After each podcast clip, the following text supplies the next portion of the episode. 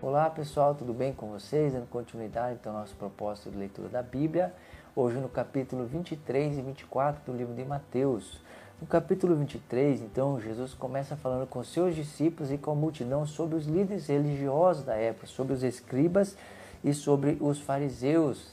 Né? Esses eram os homens que deveriam cuidar do povo, seus pastores do povo, instruir o povo nas coisas de Deus, mas a grande verdade é que eles eram homens é, que Jesus a todo momento os reprova, que Jesus a todo momento é, está tendo confronto com eles porque eles amavam mais as tradições dos antigos do que a palavra de Deus, ou porque eles até falavam coisas certas e corretas que as pessoas, o próprio Jesus vai dizer que, olha, escuta o que eles estão dizendo, mas não vivam como eles vivem.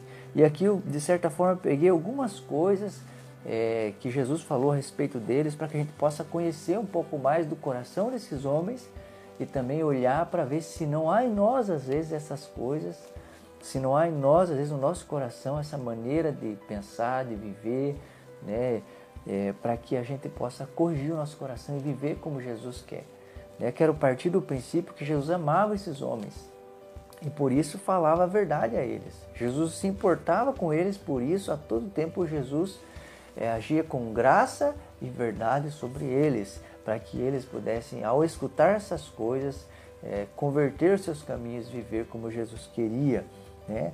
E aqui algumas coisas que eu separei, eles diziam né, é, para fazer, mas não faziam, queriam ser vistos pelos homens a todos, todo custo, buscavam prestígio e ostentação na sua posição. Eles eram hipócritas. Sabe o que é hipócrita? É um ator, um impostor, alguém que está encenando algo, né? E isso é muito sério, porque aparentava, é, vestia uma roupa, então atuava, mas a grande verdade é que não era aquilo que estava sendo demonstrado. Ele se aproveitava dos indefesos, eles tornavam as pessoas piores do, do, do que, eh, ao invés de melhorar as pessoas, eles tornavam elas piores. Eles corriam atrás para fazer um discípulo, depois tornava esse discípulo pior do que era. Eles eram insensatos e cegos, negligenciavam os preceitos mais importantes como justiça, misericórdia e fé.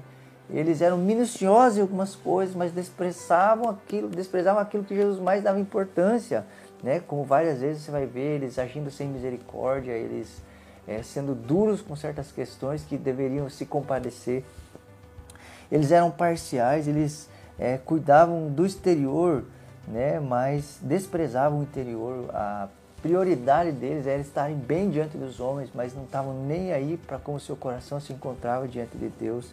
Jesus chama eles de sepulcro caiado, né? Que tem tudo a ver com esse apreço pelo exterior, mas por dentro tava, havia morte, ossos e coisas ruins e más, né? E ele vai terminar dizendo que é sobre serpentes e raça de víboras. Olha o que Jesus fala, né? Sobre esses homens. Olha as verdades né, que Jesus está escancarando sobre quem eles eram e como viviam. Isso é importantíssimo nós olharmos para tudo isso, é, sabendo que Jesus nos vê como realmente somos. E embora às vezes diante das pessoas é, é possível ser um, né, e por trás ser outro, mas Jesus sabe como realmente somos. Que a gente possa olhar para essas coisas entender que Jesus amava esses homens e queria que o seu coração fosse mudado e transformado e eles vivessem como ele realmente esperava. E se há em você ou se há em mim algo, né, talvez que você encontrou lendo isso, porque a Bíblia é como um espelho que nos mostra quem realmente somos, que possamos é, trilhar um caminho diferente desses homens, né? Trilhar o caminho do arrependimento, da submissão, do quebrantamento, ao invés da dureza, do orgulho, da soberba. Né? E Mateus 24 aqui né, é um dos trechos mais importantes, talvez, do próprio livro. Né? Mateus capítulo 5, 6 e 7 fala então sobre como Jesus quer que a gente viva até que ele venha. E Mateus 24 está falando sobre a vinda de Jesus, sobre seus sinais e tantas outras coisas envolvidas a isso.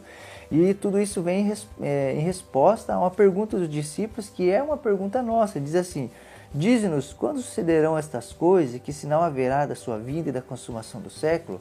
Aí Jesus então vai, se é que eu posso dizer assim, organizar as coisas. Talvez Mateus 24 é um dos textos mais é, organizados e que fique mais é, é, com clareza sobre a ordem das coisas. E ele vai dizer então aqui primeiro sobre o princípio das dores.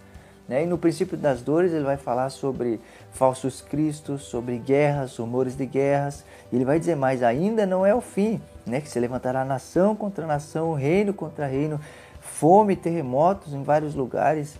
Né? E ele vai chamar isso de princípio das dores. Estes, é, então sereis atribulados, vos matarão, serão odiados de todas as nações por causa do meu nome. Nesse tempo, muitos hão de se escandalizar, trair e odiar uns aos outros. Levantar-se-ão muitos falsos profetas e enganarão a muitos. E por se multiplicar a iniquidade, o amor é, se esfriará de quase todos. Ou seja, ele está falando aqui do princípio das dores, que é o tempo onde a gente se encontra hoje. Tantas coisas você tem visto, tem percebido que essas coisas têm acontecido nos nossos dias. Né? Que essas coisas, elas não são uma novidade, mas a, a grande verdade é que a tendência dessas coisas é se intensificar. Ele vai talvez até dizer aqui, como quando fala de princípio da, das dores, está se referindo a uma mulher em trabalho de parto.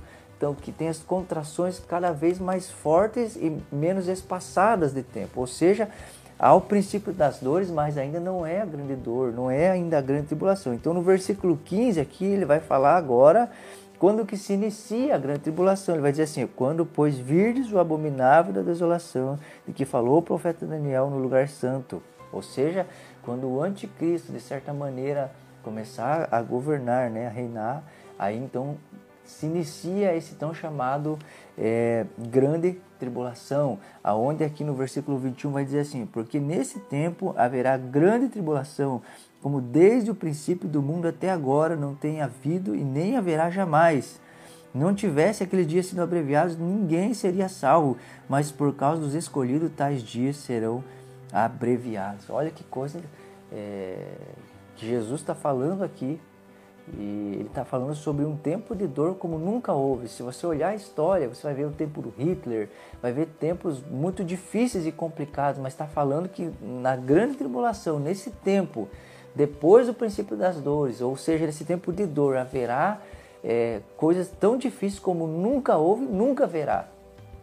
E olha que interessante, ele, ele não está falando isso né, é, para qualquer um, ele está falando um para os seus discípulos, está falando para as pessoas que andavam com ele. Ou seja, na grande tribulação, o seu povo né, estará aqui, o seu povo passará por essas coisas, mas em tudo isso receberá de Deus grande livramento, vai ver coisas poderosas da parte de Deus, né, até porque durante toda a história você vai perceber algo: Deus nunca poupou o seu povo de sofrimento. Se você for, for olhar a história né, do cristianismo, é marcada por pessoas entregando sua vida e morrendo por Cristo. Até aqui no versículo é, 3 diz assim: Aquele, porém, que perseverar até o fim, esse será salvo tem a ver com alguém não negando Cristo, tem a ver com alguém perseverando até as últimas consequências, né?